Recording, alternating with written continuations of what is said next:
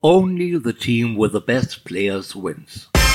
Das ist Inside Team Building, der Podcast zu People, Leadership und Change in Unternehmen. Ich bin Katharina Wolf, CEO von D-Level und hier sprechen wir darüber, wie man Menschen zu Mannschaften macht.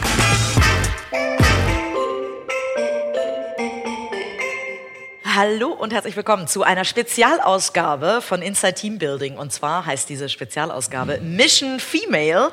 Und warum diese Spezialausgabe so heißt, ähm, der Grund sitzt mir quasi direkt gegenüber. der, ähm, äh, die Spezialausgabe heißt nämlich Mission Female, weil Friederike Probert, äh, die bei mir sitzt, ein ähm, total tolles Frauennetzwerk ins Leben gerufen hat. Und zwar Mission Female genannt. Und wir gesagt haben, äh, da wir uns ja auch gerade mit dem Thema Female sehr stark beschäftigt haben in einer Initiative, die wir gestartet haben, haben wir gesagt, gesagt, wir wollen Frauen sichtbar machen. Und wie können wir das auch in diesem Podcast? Nicht nur mit Einzel-Talkgästen, ähm, äh, sondern jetzt auch mit einem Mission Female äh, Podcast. Liebe Friederike, vielen Dank, dass du da bist und dass wir diese tolle Spezialausgabe machen können. Herzlichen Dank für die Einladung, Katharina. Großartig hier zu sein. Ich freue mich auf unser Gespräch. Toll. Friederike, erzähl mal, Mission Female, was macht ihr? Was machen wir? Wir bringen Top-Managerinnen zusammen, branchenübergreifend, machen sie sichtbar, genau der Punkt, den du eben auch angesprochen hast. Also wir arbeiten sehr eng mit Konferenzveranstaltern, mit der Medien, mit Medienpresse und so weiter zusammen, um einfach dafür zu sorgen, dass tolle Frauen, die es ja gibt, sichtbar werden, auch nach außen. Unter anderem als Speaker und, und Co. Genau, einfach, richtig, ja, genau. genau, genau. Also wir vermitteln ganz viele Frauen auch auf Bühnen. Unter anderem sind wir auf der Demexco jetzt. Äh, wir waren letzte Woche in Zürich auf der Deep Pulse und wir platzieren unsere tollen Powerfrauen auf den Bühnen, weil die haben eine Menge zu sagen. Toll. Okay, das ist äh, für uns beide vielleicht nicht neu, dass äh, tolle Frauen auch viel zu sagen haben. Richtig. Ähm, aber ähm, was war denn der ausschlaggebende Grund, warum du das Gefühl hattest, es braucht dieses Netzwerk? Mhm. Ähm, ich war ja selber 15 Jahre in einem sehr männerdominierten Bereich unterwegs, nämlich EdTech, neu modern, neudeutsch, ähm, Technologien für Internetwerbung. Und äh, habe das 15 Jahre gemacht in Angestelltenverhältnissen für große amerikanische Konzerne, für Startups, die ich nach Zentraleuropa gebracht habe und habe auch meine eigenen Unternehmen in dem Bereich gegründet. Und ich habe in der Zeit zwei Faktoren gesehen. Zum einen ist es relativ schwierig, Frauen auch für diese Bereiche zu gewinnen und auch in Führungspositionen im Tech-Bereich die Frauen zu halten, weil es eine sehr männerdominierte Branche ist. Zum anderen aber auch persönlich. Ich war die letzten 15 Jahre, ich würde sagen, zu 98 Prozent mit Männern umgeben. Was nicht schlimm ist, ich finde Männer super und ich kann wunderbar mit Männern arbeiten. Ich bin mit vier Brüdern aufgewachsen. Aber, aber es ist natürlich für, wenn man wirklich über Jahre lang die einzige Frau ist am Besprechungstisch, in strategischen Kundenterminen, ähm, oder auf den Konferenzbühnen, dann ist das tatsächlich ein Moment für mich persönlich gewesen, wo ich gedacht habe, jetzt muss ich eine Veränderung schaffen, jetzt muss ich was tun. Ich weiß, es gibt unglaublich viele tolle Frauen da draußen, nicht nur im Tech-Bereich und wir müssen dafür sorgen, dass wir alle zusammenbringen. Und das machen wir genau in diesem Netzwerk jetzt. Ähm, und das Netzwerk habe ich Anfang dieses Jahres, 2019, gegründet, ähm, weil ich für mich ganz bewusst die Entscheidung getroffen habe, äh, den Stecker zu ziehen von meiner Digital-Ed-Tech-Karriere, die ich in den letzten 15 Jahren hinter mir habe.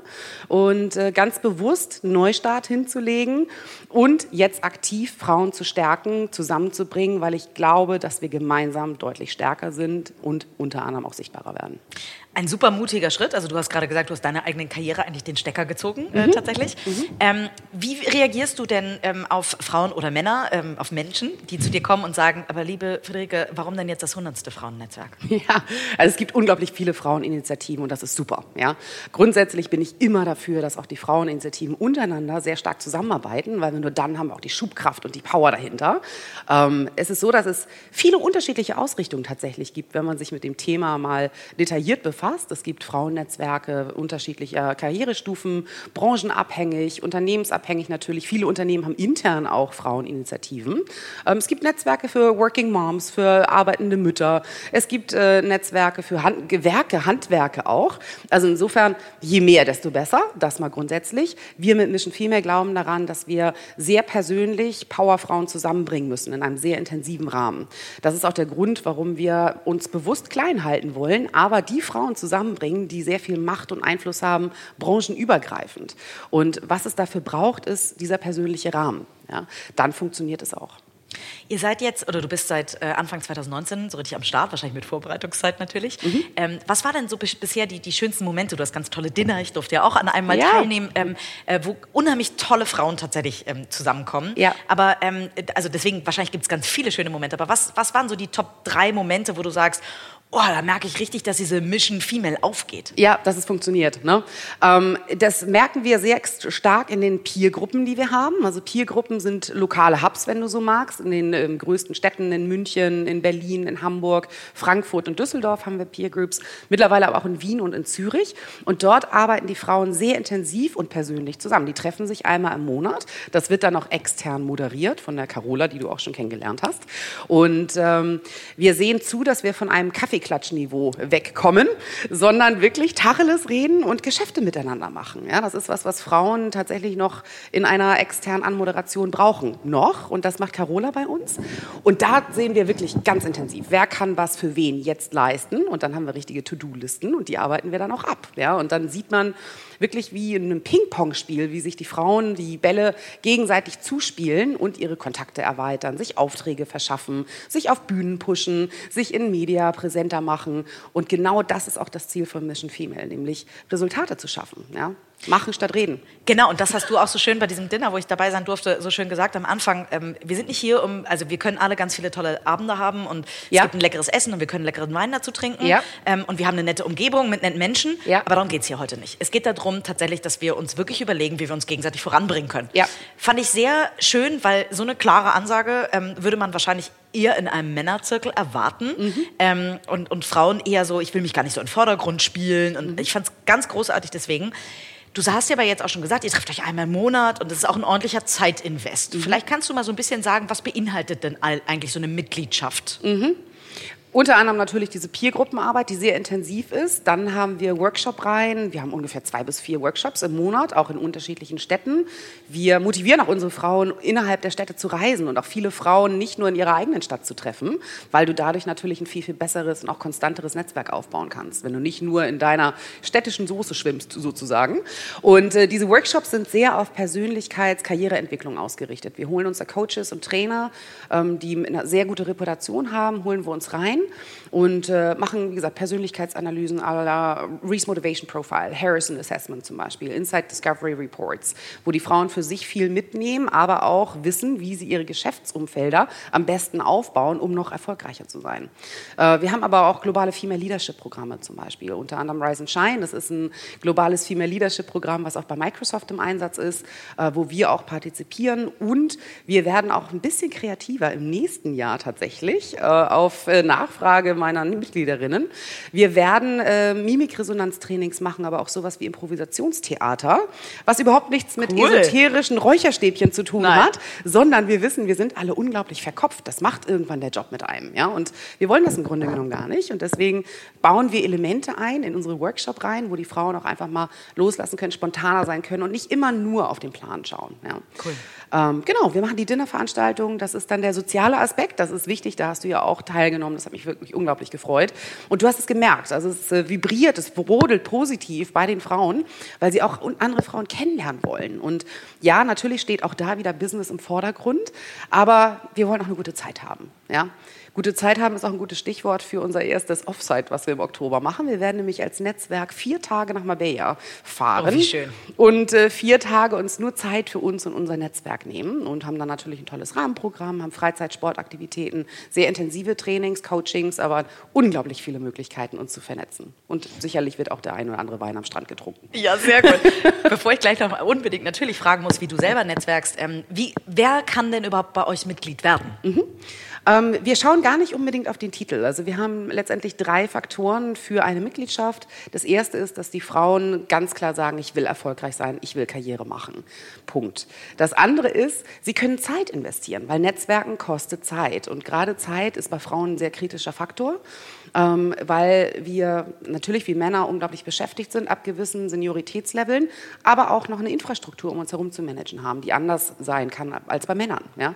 Und insofern muss meiner Meinung nach das Thema Networking, wenn man es professionell und effizient betreiben möchte, outgesourced werden, weil es muss jemand in die Hand nehmen. Ja? Jemand muss die ganzen Events organisieren, muss die Frauen zusammenbringen, auch in unterschiedlichen Städten, muss die Themen bestimmen. Und wenn man dieses Außenmanagement hat, dann nehmen die Frauen auch teil, weil sie möchten.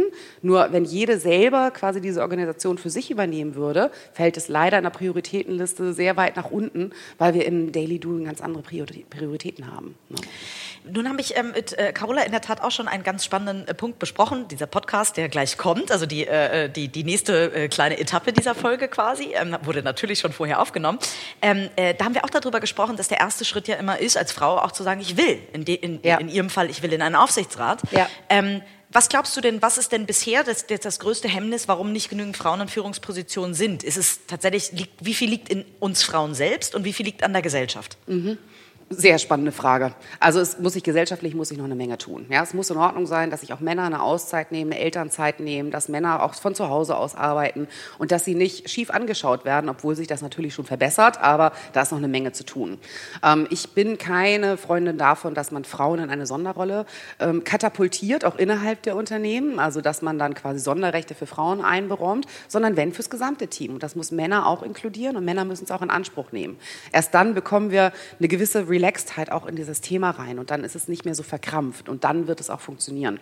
Also insofern haben wir gesellschaftlich, haben wir da noch unglaublich viel zu tun. Ähm, was können die einzelnen Unternehmen machen? Sie müssen eine Atmosphäre schaffen, damit Frauen sich auch willkommen fühlen ja? und nicht einfach nur einen Platz am Tisch haben dürfen und mitspielen dürfen, sondern sie müssen einfach auch ein aktives Mitglied dieser Gemeinschaft sein.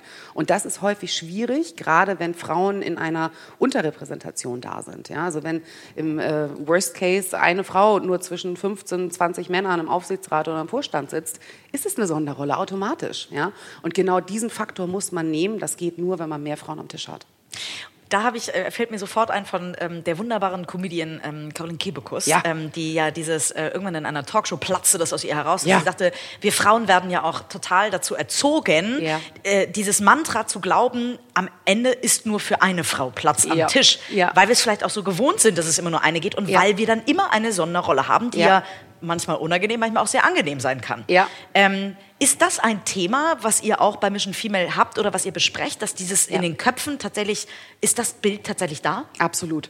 Das ist das nur die eine Syndrom und ich fand diese Talkshow unglaublich toll. Also es spiegelt genau das wider, was wir mit Mission Female auch bewirken wollen, dass nämlich genau dieses nicht mehr in den Köpfen vorherrscht. Ja? Die Einstellung, dass es immer nur die eine Frau sein kann. Ich glaube, Caroline hat äh, referiert auf die, die, Maria im Krippenspiel und ich finde, das ist ein ganz toller ja. Bezug. Ja? ja. Ähm, wenn man eine Vorstandsfrau hat, dann wird das ganz groß auch nach außen äh, ähm, sichtbar gemacht und es wird gefeiert und zelebriert. Warum? Ja, es muss natürlich sein. Ähm, man darf da gar nicht mehr explizit drüber sprechen müssen, dass es man jetzt die eine Frau im Vorstand oder Aufsichtsrat hat, sondern es muss natürlich sein. Und das ist genau das Ziel, ähm, auch gesellschaftlich natürlich.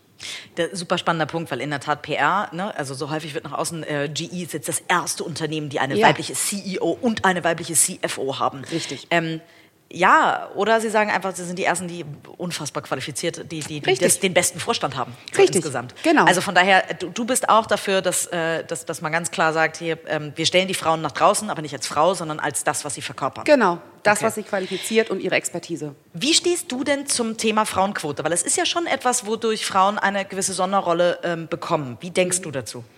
Ich war viele, viele Jahre Gegnerin der Frauenquote, weil ich auch in meiner Technologiekarriere immer gedacht habe, ich schaffe es auch über meine Expertise und wenn ich mich hier durchsetze, dann, dann wird das schon. Das hat auch ganz gut funktioniert. Ich glaube, es wäre aber deutlich einfacher gewesen, wenn ich auch zu den Zeiten schon mit einer Frauenquote gearbeitet hätte. Ja? Ich glaube, dass es ähm, auch heute noch in den Unternehmen Vorbehalte gibt, ähm, Frauen einzustellen für sehr gehobene Positionen und dass die Buddy-Netzwerke, die noch in den oberen Etagen vorherrschen, ähm, sehr stark sind. Und ähm, ich glaube, die Frauenquote ist jetzt notwendig, um eine Art Booster, Accelerator zu kreieren ja, und auch Frauen die Chance zu geben, sich zu behaupten, zu performen in diesen Jobs, ähm, weil nur mit Goodwill wird es leider nicht funktionieren. Meine große Hoffnung ist, dass wir in den nächsten zehn Jahren darüber nicht mehr sprechen müssen. Ich glaube aber auch, dass wir kurz kurzfristig die Quote brauchen, um Frauen die Chance zu geben, sich zu beweisen. Ähm, Zwei Themen müssen wir jetzt auf jeden Fall noch, wenn wir über Sichtbarkeit, und das führt ja auch, äh, oder die Sichtbarkeit kann zu mehr Frauen in Vorstands- und Führungspositionen insgesamt führen.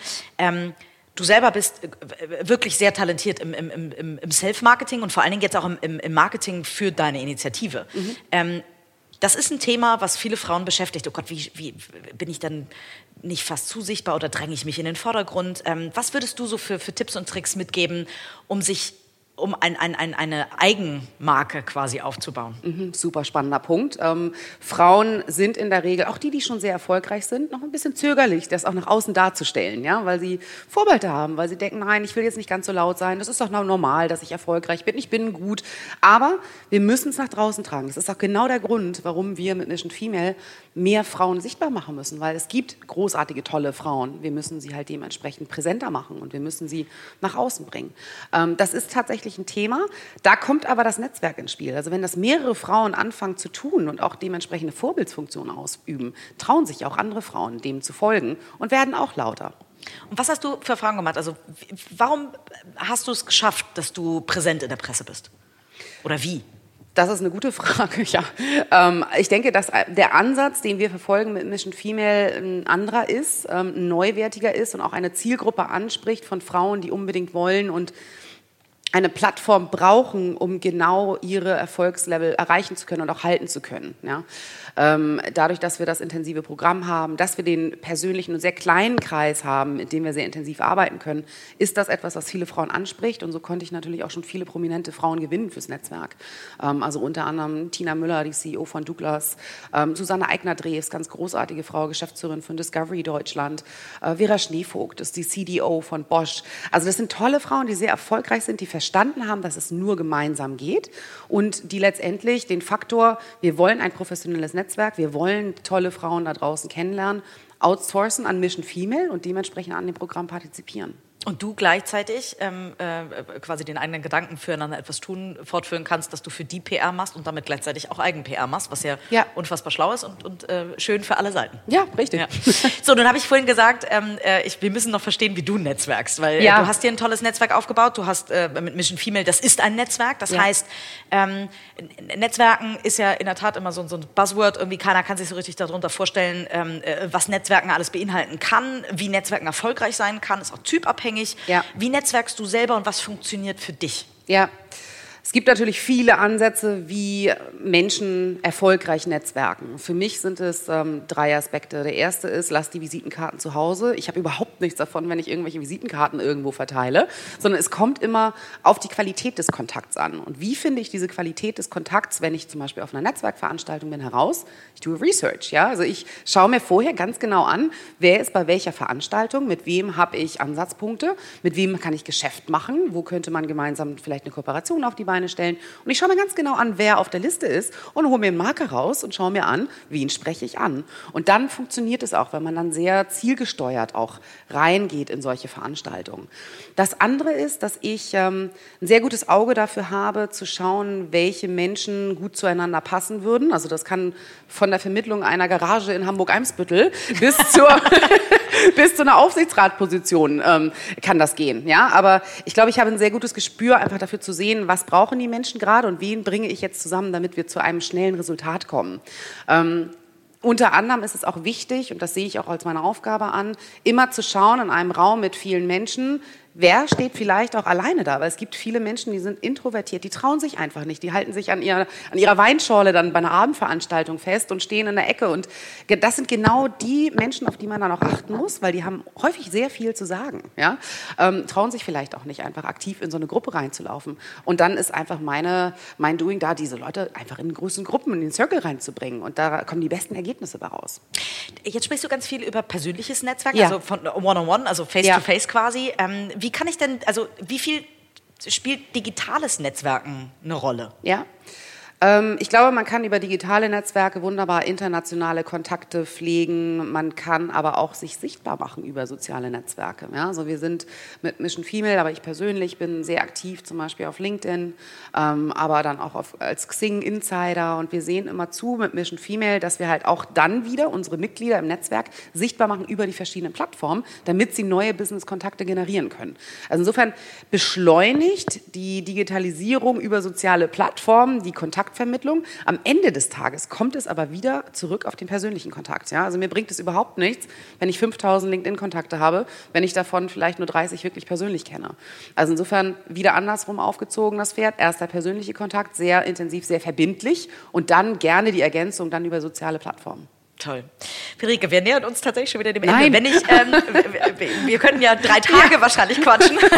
ähm, wenn ich ähm, Mitglied bei dir werden will, ähm, mhm. was kann ich tun? Wie, wo melde ich mich? Bei mir. Direkt bei mir ähm, über Mission Female, ähm, gerne Friederike at missionfemale.com anschreiben, über soziale Plattformen gerne anschreiben oder einfach direkt anrufen, dann sprechen wir und wir schauen, ob es passt. Super. Friederike, vielen, vielen Dank, ähm, dass du Teil äh, nicht nur dieses Podcasts selber geworden bist, sondern dass wir so ein schönes Special rund um Mission Female machen dürfen. Danke dir. Und, und, und können. Ähm, wir werden das weiterhin begleiten. Ich ähm, bin großer Fan, äh, wie du weißt. Deswegen ähm, werde ich bestimmt, werden wir uns bei der einen oder anderen Veranstaltung wiedersehen. Und, Unbedingt. Ich drücke die Daumen, dass das genauso weiterläuft und dass ihr ganz große Erfolge damit feiert. Danke dir, Katharina. So, und jetzt habe ich am anderen Ende auch ein Mitglied von Mission Female. Das heißt, wir bleiben im Thema, ähm, allerdings mit einem anderen Hintergrund. Sie hat Mission Female nicht gegründet, sondern ist in Anführungszeichen nur Mitglied und ein ganz treibendes Mitglied. Denn nächste Woche ähm, äh, trifft sich ähm, die ganze Mission Female Gruppe in München, tatsächlich bei Anna Kopp von Microsoft. Liebe Anna, toll, dass du dabei bist im äh, Special von Inside Team Building äh, Mission Female. Freut mich, dass ich dabei sein darf. Hallo alle zusammen. Liebe Anna, jetzt erzähl mal. Du bist tatsächlich schon fast unfassbare 15 Jahre bei Microsoft. Ähm, es gibt ja nicht mehr so viele, die überhaupt so lange bei einem Unternehmen verharren. Das heißt, ihr müsst eine ganze Menge richtig machen. Erzähl mal, wie schafft ein Unternehmen es, jemanden wie dich so lange zu binden? Ähm, und wie fühlt sich das an, äh, bald 15 Jahre da zu sein? Äh, ja, also mein 15. habe ich nächsten Monat. Äh, ich habe selber auch da gerade das entdeckt dieses Jahr, weil die Zeit geht so schnell vorbei. Und es ist mittlerweile auch mein vierter Job bei Microsoft. Also ich habe schon einige Stationen durch, habe im Sales angefangen und irgendwie über Services Operations. Jetzt bin ich in IT. Mal schauen, was das nächste dann wird. Aber ich denke, da wird dann noch was kommen. Wie lange bist du jetzt schon? Also du bist Head of IT and Regional Office Lead Munich. Headquarter, um äh, diesen langen Titel einmal ausgesprochen zu haben. Head of IT, was, genau. was, was bedeutet das? Was machst du da genau? Das ist CIO, also wir haben natürlich ein CIO weltweit, so wie jedes Unternehmen, was eine Geschäftsführung auf, auf globaler Ebene hat. Microsoft kennt wahrscheinlich jeder. Und wir haben auch Geschäftsleitung in jedes Land. Und da leite ich den IT. Es ist bei uns eigentlich ein bisschen anders. Man denkt, IT, das ist doch super technisch. Das ist die ganze Engineers, die Software Development machen und in, äh, in Birkenstocks rumlaufen. Super Techies ist es halt nicht. Das ist eine Businessrolle. Ähm, weil wir nur in USA und in Indien entwickeln, aber eine Geschäftsstelle und beziehungsweise ein Land muss ja geführt werden. Wir sind dafür zuständig, dass alle, also fast äh, 3000 Leute ihren Job machen können. Vor allem, dass äh, 1000, über 1000 Sellers ähm, unsere Kunden betreuen können und dafür brauchen sie, die brauchen Technologie, die brauchen Prozesse, die brauchen ein PC und ein Mobiltelefon und Tools, die funktionieren. Wenn man was anklickt, dann soll es auch das tun, was man gerne hätte, was nicht immer der Fall ist, auch nicht bei Microsoft. Ähm, und dafür bin ich komplett zuständig. Und dazu kommt zwei Sachen, und zwar, wenn eine Geschäftsleitung oder ein Geschäftsbereichsleiter wenn irgendwas nicht stimmt, entweder die Tools funktionieren nicht oder tun nicht das, was er braucht, um, um seine großen Ziele zu erfüllen, wir müssen sechs Milliarden im Jahr in Deutschland machen, ähm, wow. dann hat er keine Lust zu wissen, an wem geht er denn in, in, in ein Riesenunternehmen wie unseres, um rauszufinden, wer kann mir das programmieren sondern man muss alle diese, jede kleine Strang eigentlich dann äh, äh, mitmanagen und einfach wissen, wer was macht. Und dazu haben äh, wir ein, das wir nennen das Showcase unsere Kunden als Microsoft. Wie macht Microsoft IT? Wahrscheinlich auf, also wahrscheinlich ganz toll, nicht immer, muss man zugeben. Also ich, ich bespreche echt wirklich 30, 40 Prozent meiner Zeit mit Kunden, mit CIOs, also IT-Leiter von, von Großunternehmen, Kleinunternehmen bis hin zur äh, Bürgermeister als aus äh, ähm, aus äh, kleine Büros, wie wir IT machen. Wie macht Microsoft das selber mit den eigenen Tools? Und das finden unsere Kunden ganz spannend. Super. Also ich bin busy. Genau, das glaube ich. Nun kann ich mir vorstellen, du hast ja nicht ähm, Informatik studiert, du hast International Intercultural Communication studiert ähm, in Stockholm. Man hört es noch ein ganz kleines bisschen, dass du, ähm, äh, äh dass du vielleicht nicht Native Deutsch sprichst. Ähm, ein sehr süßer Akzent mischt sich da ein, aus Schweden kommend. Ähm, und ähm, wie, wie bist du, wie bist du wie, kommst du da an bei den CIOs, mit denen du sprichst? Wie schaffst du es, mit denen auf Augenhöhe zu sprechen, dass sie dich ernst nehmen? Äh, interessant, noch interessant ist, dass ich zuerst Ägyptologie und Archäologie angefangen habe zu studieren. Oh wow, okay, das habe ich nicht recherchiert bekommen. ja, nee, das habe ich, auch, hab ich auch dann halt irgendwie nicht ganz in dem Lebenslauf und dann nach einem Jahr entdeckt, oh, da gibt es ja auch nicht so viele Jobs weltweit. Ja. Äh, meistens dann ich und eine Bürste mitten in der Wüste in Ägypten und doch nicht so meins. Und dann habe ich dann umgeschwenkt. Und zwar damals, weil 1990 war Schweden kurz vor EU-Mitglied zu werden. Und dann haben die Leute gebraucht, die einfach EU-fähig sind, mit äh, viele Sprachen, äh, alles was Import, Export, Touristik, wie, wie gehen halt die EU-Länder miteinander um. Und dann haben die dieses, äh, also International Intercultural Communication, ähm, äh, Studium an ein Privatinstitut dann ähm, gegründet und das gab es nur fünf Jahre und dann haben die, sobald wir EU-Mitglieder waren und noch zwei Jahre, dann haben die das wieder beendet, weil dann haben die genug Leute da durchgecrankt. Hm. Und so auf Augenhöhe es ist interessant, wenn man, manchmal kriege ich da so Frage auch von meinen Mentees, aber was sage ich da? Ich treffe jetzt einen Vice President und ähm, äh, ja, ich weiß überhaupt nicht, was ich sagen soll. Oder sag nix. Bester Tipp. Frag. ja, sehr Weil, gut. Was, was ist die Nummer eins Sache, worüber jeder so gerne redet? Sich selber und seine eigenen Probleme. also, sprich, wenn man sagt, also ich, ich höre lieber zu. Ich frage dann, wie, wie geht's? Was haben Sie in Einsatz? Wie lange haben Sie das Problem? Was kostet denn? Wie viele Leute haben das? Und erzähl da mal mehr. Und eigentlich kann man viel besser ein, ein Gespräch überhaupt in, also ankurbeln, indem man zuhört. Und dann ist es so, ich habe ja 91, ich habe, das kann ich mal nachrechnen, ähm, seit 91 bin ich in Deutschland, seit 92 in der IT-Branche. Also damals mehrere amerikanische Unternehmen, zuerst Silicon Graphics, dann Sun Microsystems dann ein paar Startups und dann bin ich bei Microsoft jetzt 15 Jahre. Dann, da holt man sich schon einiges an, an technisches Wissen. Das gehört einfach dazu, das Interesse für neue Technologien. Und das sind so die Sachen, also wenn ich versuche, lieber zu fragen, aber wenn dann mal was kommt, dann, dann weiß ich doch so viel technisch, dass ich tief in der Kiste mal was aus, rausziehen kann, was Leute manchmal nicht so erwarten, dass ich tatsächlich weiß. Toll, das klingt richtig gut. Wie viele Frauen hast du denn bei dir im Bereich? Ähm, denn man unterstellt ja Frauen immer, dass sie gar nicht so IT-affin sind und wenig ähm, äh, Interesse an Technologie haben. Wie viele Frauen arbeiten bei dir im Team? Wir haben ziemlich viele, also fast 50 Prozent. Wow. Wir haben verschiedene Rollen. Wir haben viel Solution Managers, das sind die, die für die große Tools zuständig sind, zum Beispiel CRM-Tool für, äh, für, für die Vertriebler. Ähm, also diese Art von, von Solutions, da haben wir einige Frauen, das ist, äh, ja, da, da sind wir 50-50. Dann haben wir den klassischen IT, das ist unser Vendor, der äh, alles von PC-Ausgabe bis Technical, Technical Support und so weiter macht. Und da haben wir, äh, arbeiten wir mit einem Vendor, der uns mehr und mehr Frauen daherbringt, weil junge Frauen mehr und mehr Interesse und Affinität jetzt aufbringen. Wie ist das? Habt ihr da irgendwie auch Kooperationen oder so mit Universitäten, um mehr, ähm, nicht nur Frauen, sondern insgesamt mehr Menschen für IT zu begeistern? Ja, haben wir tatsächlich. Also äh, ich war da offen und interessiert und war auf der Suche und dann habe ich auf ein Women's Event, äh, ein Female Speak Up Night habe ich gesprochen und danach mit einigen geplaudert und eine war die Business Development Lead von Munich Business School. Fand ich super klasse. Die haben mir gleich gekrallt äh, und wir machen da einiges zusammen. Microsoft insgesamt geht raus an Unis und versuchen äh, die junge Leute auch für uns als Arbeitgeber zu äh, begeistern, das ist eine Sache. Aber eigentlich muss man ja früher ansetzen. Man muss fast bei Kindesalter muss man schon ähm, also das Interesse aufbauen. Da finde ich auch, dass Eltern zum Beispiel, die, wenn du ein Mädel hast dann, dann, und sie sagt, ich will Programmierer werden, ja klar, kannst du. Kannst auch Rocket Sciences werden. Was spricht dagegen? Viel früher an, einsetzen. Absolut. Und da kann ich mir vorstellen, ähm, du kommst aus Schweden. Den Nordics wird immer nachgesagt, dass sie eigentlich in fast allen Themen weiter sind, sowohl mhm. was Erziehung angeht, als auch Vereinbarkeit von Familie ja. und Beruf bei Frauen. Erzähl mal ein bisschen, wie ist denn da so der, der, der Cultural Clash, sage ich mal, von Schweden zu Deutschland? Wie erlebst du das? Es, ich, ich verbringe viel Zeit in Deutschland und mein Mann ähm, ist jetzt mittlerweile Schweden-Fan, hat auch die Sprache gelernt und äh, wir haben dann ein Häuschen da oben, so ein kleines rotes auf dem Land. Cool. Und deswegen können wir wirklich direkt vergleichen und ich sehe das schon, es fängt schon bei, also alles was Kinderbetreuung, Familie äh, zurück äh, äh, ins Beruf, da gibt es diese klare 50-50-Regelung. Man, man geht einfach wieder zurück arbeiten. Das ist ganz normal. Halbes Jahr bist du vielleicht daheim und dann gehst du wieder arbeiten.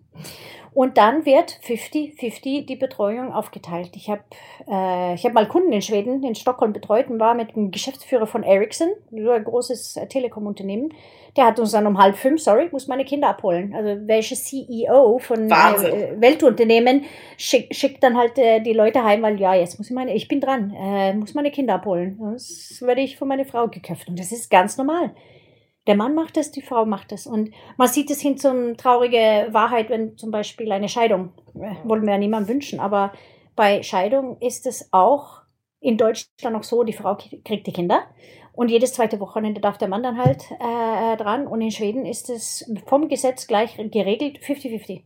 Eine Woche wow. Mama, eine Woche Papa. Ja. Und was, was viele in Großstädte zum Beispiel machen, die beide berufstätig sind, dann lassen die das Familienheim, die Kinder da wohnen, haben eine Übernachtungswohnung und der Elternteil wechselt sich ab, dass die Kinder nicht hin und her umziehen, sondern die Eltern ziehen ja, hin wow. und her. Toll. Faszinierend. Und dann kommen auch solche Sachen, die Kindergarten, dass, dass du einen garantierten Platz hast und zwar Hort ab äh, äh, sehr klein mhm. und dass in den Städten auch ähm, Mobilität, dass äh, sowas wie Busse und so weiter auch sehr viel besser ausgebaut ist, dass man auch rum, du, du musst ja rumkommen. Also Kind und Familie und Haus und Job, das ist nur eine kleine Sache, aber es gibt so viele andere Aspekte, die einfach viel weiter sind. Toll, also das klingt nach sehr viel Selbstverständlichkeit. Ich habe mit Friederike schon gerade darüber gesprochen, dass es viel selbstverständlicher werden muss, dass Frauen in Führungspositionen sind und dass wir gar nicht mehr so doll darüber sprechen, oh Gott, wie haben sie das als Frau geschafft, sondern mehr genau. irgendwie ähm, äh, mehr Selbstverständlichkeit äh, da reinkommen muss, dass Frauen heutzutage genau ähm, genauso wie Männer Karriere machen.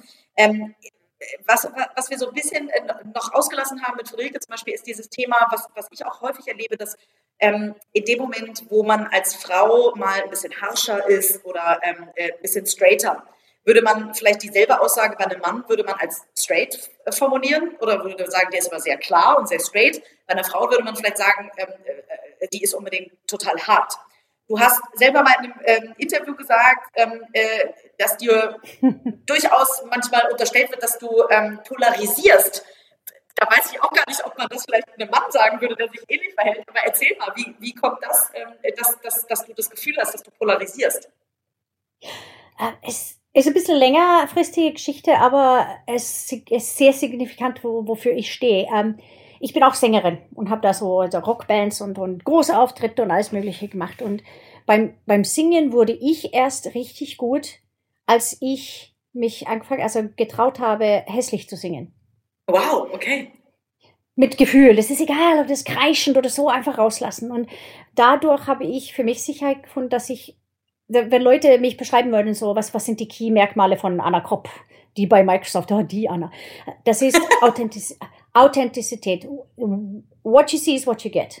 Mhm. Und, und, und irgendwann mal so, obwohl ich innen drin sind wir alle so klein und denken, oh, alle lachen über mich, aber äh, trotzdem einfach so, nee, ich stehe zu mir und ich bin so und so wie ich rüberkomme, äh, dass ich, ich bleib so auf Biegen und Brechen. Ich komme nicht rein in der Firma äh, und äh, setze meine Maske auf, sondern so bin ich. Aber Authentizität ist doch was, aber Authentizität ist doch was ganz Tolles. Warum polarisiert das? Weil bei vielen, also einige machen das Angst, weil so wie ich dann halt eben bin, ich bin Biker, fahre Motorrad, ich habe Tattoos. Cool. Äh, ich äh, bin, ich, ich, würde mal sagen, dass ich ziemlich flapsig bin und schmutzige Jokes. Und dann stehe ich auf der Bühne und dann sage ich das Wort Scheiße und habe dann 40 äh, Bürgermeister aus dem Schwarzwald vor mir und ich so, oh, hat sie das gesagt? Ähm, und einfach, zu, so, wenn, wenn man so viel Freiheit und Sicherheit in sich selber zeigt, ist es oft, dass die Leute das too, vielleicht too much finden oder äh, äh, ja, so, kann, so kannst du doch nicht sein. Doch, ich kann das. Ja. Ähm, und das Zweite, was ich dazu habe, ist, dass ich komplett, das klingt ein bisschen esoterisch, ich, kann, ich habe komplett mein Ego abgestellt. Oh, wow. Ich habe kein Ego. Deswegen, wenn ich, ich, ich bin fast nie auf Konfrontation, wenn jemand mir dann halt angeht oder so, ich werde nicht defensiv, sondern, oh ja, nee, das nehme ich mit, alles klar, Sie haben recht. Ich, und dadurch nehme, kann ich sehr viel deeskalieren.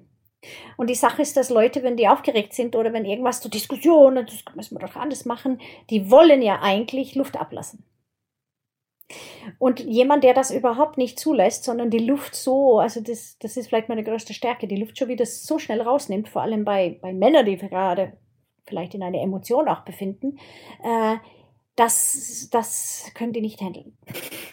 Wie super spannend. Sehr, sehr spannend. Das Ego ausstellen fällt vielleicht Frauen auch leichter als Männern, wahrscheinlich auch, auch da Klischee, wahrscheinlich allen, aber ähm, klingt, als wärst du da schon wahnsinnig weit in der Entwicklung, ähm, als wärst du sehr, sehr reflektiert, als hättest du schon viele Erfahrungen gemacht. Ähm, nun ist es ja auch ein Mission mhm. Female ähm, Special. Ähm, warum hast du dich diesem Netzwerk angeschlossen, bist Mitglied dort geworden? Was, ähm, äh, also gerade wo du schon so weit bist, was möchtest du weitergeben und mitgeben und was möchtest du bekommen? Äh, ich, ich habe so viele Netzwerke jetzt schon durch. Wir haben ein eigenes. Ich war irgendwo hier und da auf, auf externe. Das, die Welt ist, es ist wie ein, ein, ein Pilzwald. Sehr viele. und deswegen war es für mich sehr klar, was ich suche. Äh, ähm, klein und exklusiv. Mhm von vorne dabei sein, weil wir schaffen es ja jetzt gerade. Wir dürfen komplett mitmachen. Wie wollen wir die, die, die verschiedenen äh, Kreise machen? Wie wollen wir die Calls? Wie wollen wir miteinander interagieren? Was kann man ankurbeln? Ähm, und dass da ein Businesszweck dabei ist, weil viel zu viele äh, Frauennetzwerke, die, da treffen die sich und dann reden die drüber, wir brauchen mehr Frauen in, in Führungspositionen. Ja, das, und dann hat man drüber gesprochen und dann nicken alle und das war's. Ja. Es, es kommt dabei nichts raus. Und hier sehe ich schon, dass Sachen dabei rauskommen. Zum Beispiel, ich hatte Speaker-Anfragen, die ich selber nicht wahrnehmen konnte. Das habe ich den anderen zugeschustert. Hey, kann jemand da? Es ist eine tolle Opportunity. Ähm, die Friederike kriegt auch einiges an Anfragen, was sie einfach ein Standing in der Branche und im Business hat, was die wenigsten haben. Ähm, und als sie das dann gegründet hat, dann war es mir klar, das wird erfolgreich sein. Vielen, vielen Dank für deine Einblicke. Ich finde es super spannend, ähm, dass jemand bei, bei einer wirklich bei einem Weltkonzern wie Microsoft und du erzählst, du bist Bikerin du bist, hast Tattoos, du ähm, äh, bist in einer Rockband. Ähm, ich finde es so toll, dass Diversity so toll gelebt wird bei Microsoft. Das finde ich großartig. Eine tolle Persönlichkeit. Ich habe mich sehr, sehr gefreut, dass wir den Hörern da ein bisschen einen Einblick geben. Dankeschön. Viele Blumen. Das ja. schätze ich. Immer schön zu hören. Genau, alle, die weiteres Interesse an, an dir haben, können sich bestimmt bei dir ähm, bei LinkedIn äh, auf jeden Fall zu finden. Das habe ich auf jeden Fall gesehen. Ähm, wenn die nochmal Näheres über dich wissen wollen, ich glaube, das ist wahrscheinlich der leichteste Weg, Kontakt aufzunehmen. Ja, da freue ich mich drauf. Sehr, sehr gerne. LinkedIn über unsere Gruppen, die wir schon etabliert haben oder einfach so. Genau. Und wer nach München kommt, ist dann in unserer Hauptniederlassung willkommen auf einen Kaffee. Einfach vorbeischwingen. Wenn ich da cool. bin, dann lade ich ein. Toll, was für eine schöne Einladung. Toll. Anna, vielen, vielen Dank für deine Zeit, für die Insights und erstmal weiterhin alles Gute. Dankeschön, gleichfalls. So, und nun sitze ich hier mit einem Mitglied von Mission Female und zwar mit Carola Eck-Philipp, einer ganz tollen Frau, die äh, lange Zeit Karriere gemacht hat, unter anderem damit Frauen sichtbar zu machen, wenn ich das mal so sagen darf, und sich jetzt dieser Passion noch mehr verschrieben hat. Seit zehn Jahren ist sie Geschäftsführerin ihrer eigenen Beratung und zwar Wege in den Aufsichtsrat. Liebe Frau Eck-Philipp, toll, dass Sie da sind und sich die Zeit nehmen. Ja, gerne, Frau Wolf. Frau Eck-Philipp, jetzt habe ich schon gesagt, ähm, dieses Thema ähm, Frauen sichtbar machen, ähm, äh, Wege in den Aufsichtsrat, ähm, äh, ein, ein ganz tolles Thema, was natürlich zu Mission Female super passt, was zu unserer Initiative, die wir gerade ähm, äh, gelauncht haben, äh, super passt, Frauen mehr in den Mittelpunkt der Sichtbarkeit zu rücken. Ähm, wie ist es denn bei Mission Female so als Mitglied? Friederike hat uns ja gerade schon so ein bisschen erzählt, warum sie das ganze Thema gegründet hat. aber wie ist es denn dabei zu sein? Ähm, es ist, es ist spannend.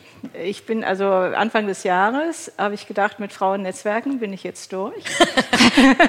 und ähm, war, also Hintergrund ist, dass ich äh, selber acht Jahre in einem internationalen Frauennetzwerk war, ähm, reingegangen bin, im Regionalvorstand war, im Bundesvorstand war, äh, viele Projekte initiiert habe, was auch Spaß gemacht habe. Das war also acht Jahre und dann habe ich gedacht, okay, ähm, Frauen unterstützen sich nicht richtig miteinander, untereinander, ähm, sind, ähm, sind nicht so, so, so handfest und machen konkret was, sondern sagen immer, oh, du willst in den Aufsichtsrat, das finde ich toll. Ja, viel Erfolg, aber keine Idee, was können wir zusammen machen, wen kenne ich, wer könnte dich fördern. Äh, ich habe da eine Idee, ja, so. Also das habe ich vermisst. So. Ähm, und da habe ich gedacht, okay, gemischte Netzwerke sind besser und Frauen, die sich unterstützen, schwierig. So war auch, Warum schwierig? Frauen sie unterstützen ist eine tolle Idee, Ja. ja. So nur wenn sie da in die Praxis gehen, ja, da hapert es an vielen Stellen. Ja, ich kann es nicht verstehen. Ich finde es äh, ich, ich finde es total falsch, ja, der falsche Weg. Diese Seilschaften von Männern muss man nicht kopieren, die sind aber extrem erfolgreich. Und dem sollten Frauen etwas entgegensetzen. Es muss nicht das Gleiche sein, ja, so, aber sie sollten denen was entgegensetzen. Und ähm, von mir Seilschaften 2.0 oder keine Ahnung was, aber ein eigenes äh, machen, aber sich gegenseitig unterstützen und sich gegenseitig hochziehen. Ja. Und das machen Frauen viel zu wenig, sondern verharren da auf ihrem Level, jammern und sagen, die Welt ist schlecht. Ja, so. Also damit kann ich persönlich nichts anfangen. Ich habe es gerne konkret und ich unterstütze gerne konkret. Und zu Mission Female zurück. Ich bin jetzt seit einigen Monaten, es ist ja noch ein junges Netzwerk. Absolut. Was ich spannend finde, weil bei, bei neuen Netzwerken kann man, denke ich, das ist eben bisher meine Vermutung oder auch was ich konkret sehe, ähm, kann man ähm, aktiver mit unterstützen. Die Frauen sind super, die reden nicht groß drumherum, die unterstützen sich, ähm, sind unkompliziert. Also der Geist, die Atmosphäre, das, was ich bisher erlebt habe, top. Sehr gut, klasse. Was würden Sie denn sagen? Was gibt es denn, was sind denn so Tipps und Tricks, sage ich mal, um damit, wenn ich eine Frau bin, die sagt, ich möchte in einen Aufsichtsrat, das ist ja schon mal erstmal ein Schritt, überhaupt zu sagen, ich will. Ähm, wie schafft man es dann? Ähm, also erstmal ist es, äh, ist es ein Thema zu sagen, ich will Aufsichtsrätin werden. Das ist für Frauen ein schwieriger Satz. Warum? Was glauben Sie? Man kommt so nicht auf die Welt, Männer auch nicht. Ne? Mit fünf sagen die auch nicht, ich will Aufsichtsrat werden. Aber ab mit, mit, 18, Ja. mit 18 sagen die das. Ja. Und äh, paar Jahrzehnte später sind sie auch im Aufsichtsrat. Ja? Also es ist für Männer selbstverständlich, es ist ja auch so, ja? also mindestens 70, 80 Prozent sind ja männlich. Ja? Das ist für Männer etwas Normales. Ja? Und für Frauen ist es eben, ne, die werden von ihren Müttern nicht äh, angeleitet, du könntest doch vielleicht Aufsichtsrätin werden oder so, hat meine Mutter nicht gesagt. Und ähm, es ist schwieriger und es ist auch ein bisschen neu, das Thema. Und die Quote gibt es ja auch erst seit 2016. Ja, so, also die Quote hat ganz viel bewirkt bei den Frauen, das ist meine Erfahrung, ja, dass sie sagen, ah ja, okay, da gibt es jetzt hier 30 Prozent und das wäre für mich eine Chance, das kann ich auch. Und ähm, ja, so, also es ist, ähm, es ist ein neues Thema, relativ neues Thema. Und ähm, ja, und das macht es auch ein bisschen schwierig. Dann ist es eben das Thema, man kann sich nicht bewerben. Es gibt keine Stellenausschreibung, obwohl eine habe ich jetzt gesehen, ja, großartig. Ähm, es ist nicht transparent. Ähm, Frauen sind da nicht geübt, die wissen irgendwie nicht, wie es geht. So. Äh, wie es geht, ist sichtbar werden, sagen, dass man in den Aufsichtsrat will, sagen, was Wo sage ich das denn überhaupt? ja, Sie sagen das in Ihrem Netzwerk. In dem, ne, in, geht auch darum, dass man natürlich netzwerkt äh, in, äh, in einem Net, äh, mit, ich würde ja immer vorschlagen, mit, mit Männern, ja, die in einflussreichen Positionen sind. Es geht so, ich habe immer das Bild so über Bande spielen. Ja, so. Also man kennt jemand, der jemand kennt. Ja. Die schönste Funktion bei Xing. Kontakte meiner Kontakte. Genau, aber nicht nur über Xing, sondern persönlich. Ja. ne, persönlich und Kaffee trinken und äh, einen Mentor finden oder jemand finden in seiner Nachbarschaft, wo auch immer, ja, den man kennt und der Kontakt hat in diese Top-Management-Szene und Liga und der sagen kann, ah ja, okay, gut, nee, ich schätze dich und ich weiß, was du kannst und ich kenne da jemand und da bringe ich dich ins Spiel. Man muss ins Spiel gebracht werden und man muss sich selber ins Spiel bringen. So. Das ist für Frauen alles schwierig. Für Männer, die machen das mit einer Leichtigkeit. Und eine Das- Selbstverständlichkeit. Und einer ja. Selbstverständlichkeit. Also ich habe ähm, habe eine Klientin, die in einer Kanzlei arbeitet und äh, Juristin ist, äh, professionell äh, arbeitet und die auch beobachtet, dass ihre Kollegen alle angesprochen werden. Willst du da nicht in den Aufsichtsrat? Willst du da nicht in den Aufsichtsrat? Und sie nicht. Ja? Das heißt, Männer sprechen Männer an, Männer sprechen nicht Frauen an. Und so weit sind Warum? Männer noch nicht. Warum? Genau, warum, warum, warum, das ist eigentlich ja verwunderlich, weil gerade wenn die eine ähnliche Position hat.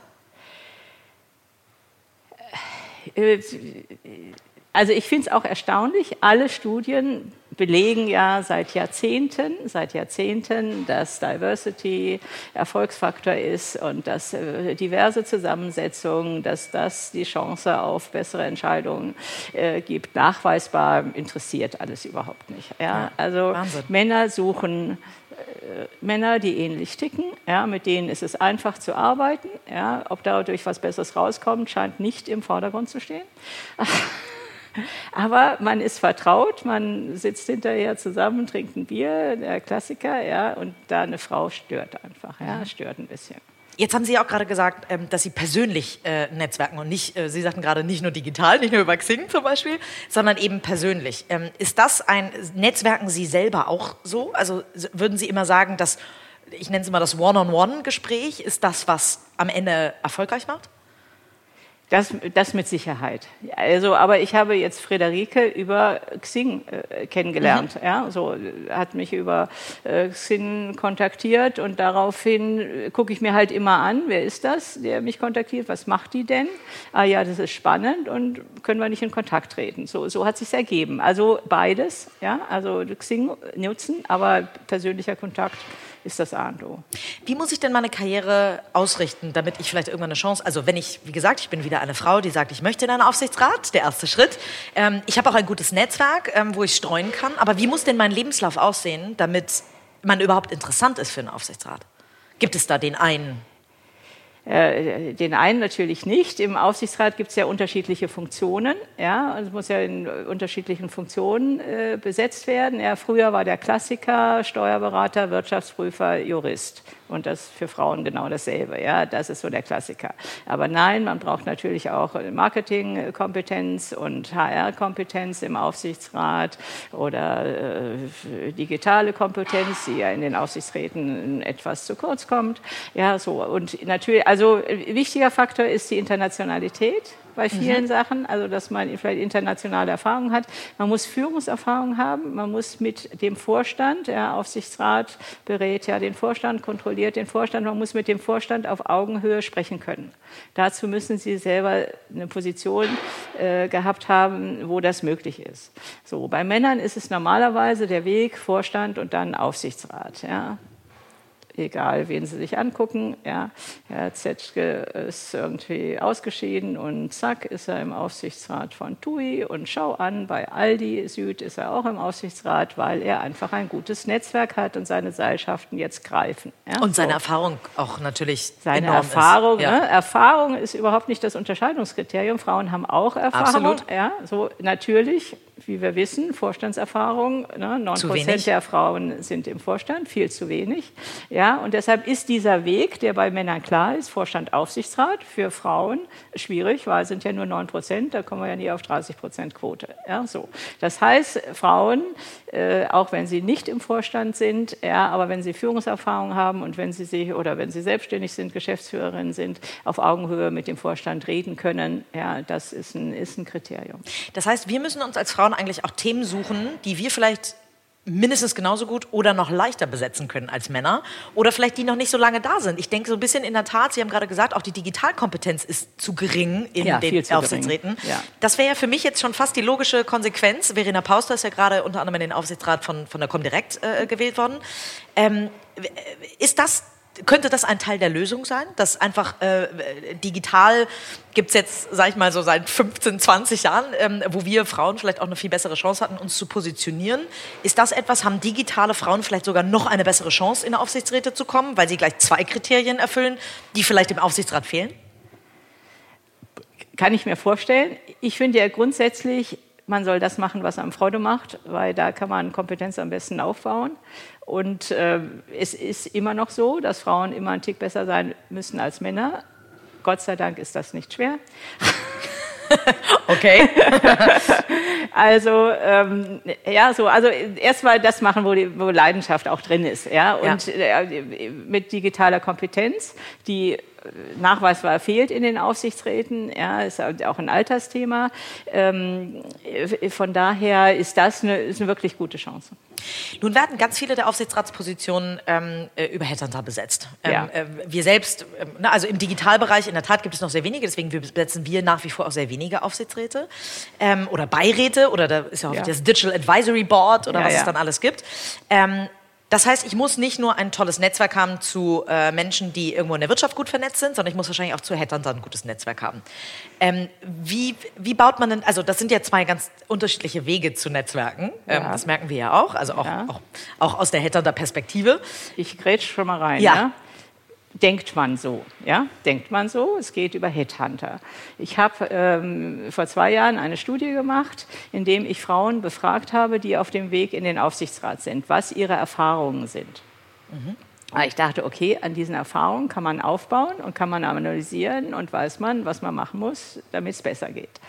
So, ähm, dabei sagte der größte Teil der Frauen, dass sie über Headhunter gegangen sind und waren relativ äh, sauer, sage ich mal, weil das, die nichts gemacht haben, ja, das nicht hilfreich war. Also der Weg über Headhuntern scheint von der Erfahrung der Frauen, die ich befragt habe, ähm, nicht zielführend zu sein. Was war denn Ihr schönster Erfolg in den letzten äh, zehn Jahren? Also Sie müssen ja keine Namen nennen, äh, weder Firma noch, noch die Frau, die Sie vielleicht in einen tollen Aufsichtsrat gebracht haben. Ähm, aber äh, was war so der schönste Erfolg, den Sie in den letzten zehn Jahren hatten? Also jede Frau, die in den Aufsichtsrat kommt, ist, ist ein Erfolg, freue ich mich darüber, dass es geklappt hat. Ja, ich liebe es, wenn Dinge klappen. Und manchmal ist es auch so ein Zusatzeffekt, dass wenn man sagt, ich will Aufsichtsrätin werden, da ist man anders in der Welt. Da steht man anders in der Welt. Da traut man sich ganz andere Dinge zu. Und ich habe eine Klientin, die ist zwar nicht Aufsichtsrätin geworden, aber ist im Vorstand gekommen von einer anderen Firma. Ja? So einfach, weil anderes Mindset. Ja? Und sich das zuzureihen, das bringt ganz viel. So, mein sehr schönster Erfolg, und sehr auch ein äh, schöner Erfolg war, ähm, dass ich ähm, die Caritas beraten habe, den Zentralvorstand, war ein Projekt, mehr Frauen in die Caritas zu bringen, ins Top-Management. Ganz viele Frauen, Caritas, alle qualifiziert, keine im Top-Management, wollten sie ändern ist äh, nicht nur christlich, auch gerecht. Ja, so. Das ist kein Widerspruch. Und die habe ich ein Jahr begleitet und das hat gute Erfolge aus meiner Sicht gebracht, sodass ich sagen kann, man braucht keine Quote, man muss es einfach tun. Man Sehr muss gut. es einfach tun. Das heißt, bei Ihnen können sich sowohl Unternehmen als auch Frauen äh, äh melden, die Netzwerken oder diesen, diesen Weg auf dem, äh, in, in Richtung Aufsichtsrat äh, begleitet Und damit kann man nicht früh genug anfangen. Also ich mache wirklich gerne, dass ich 30-Jährige, ja, dass ich denen das mitgebe, baut euer Netzwerk auf, ja, über Schule, über Uni, über äh, Hobbys, über was auch immer, so, dass ihr einfach ein gutes, stabiles Netzwerk habt und mal zwar mit, mit Menschen, die ich sag mal, in der Hierarchie ja, über euch stehen. Ja, so. Also das, das zieht, ja, dass das nach oben zieht, das, das ist wichtig. Sehr gut, toll. Dann äh, würde ich sagen, war das schon fast ein Aufruf an alle Frauen oder Unternehmen, die sich in diesem Bereich ähm, weiterbilden quasi wollen und weiterentwickeln wollen, äh, dass sie sich gerne bei Ihnen melden können. Ähm, und ich sage ganz, ganz lieben Dank, dass Sie uns ein kleines bisschen einen Einblick in, Ihre, in Ihr Tagesgeschäft, aber auch so ein bisschen in die Welt der Aufsichtsräte gegeben haben. Vielen Dank.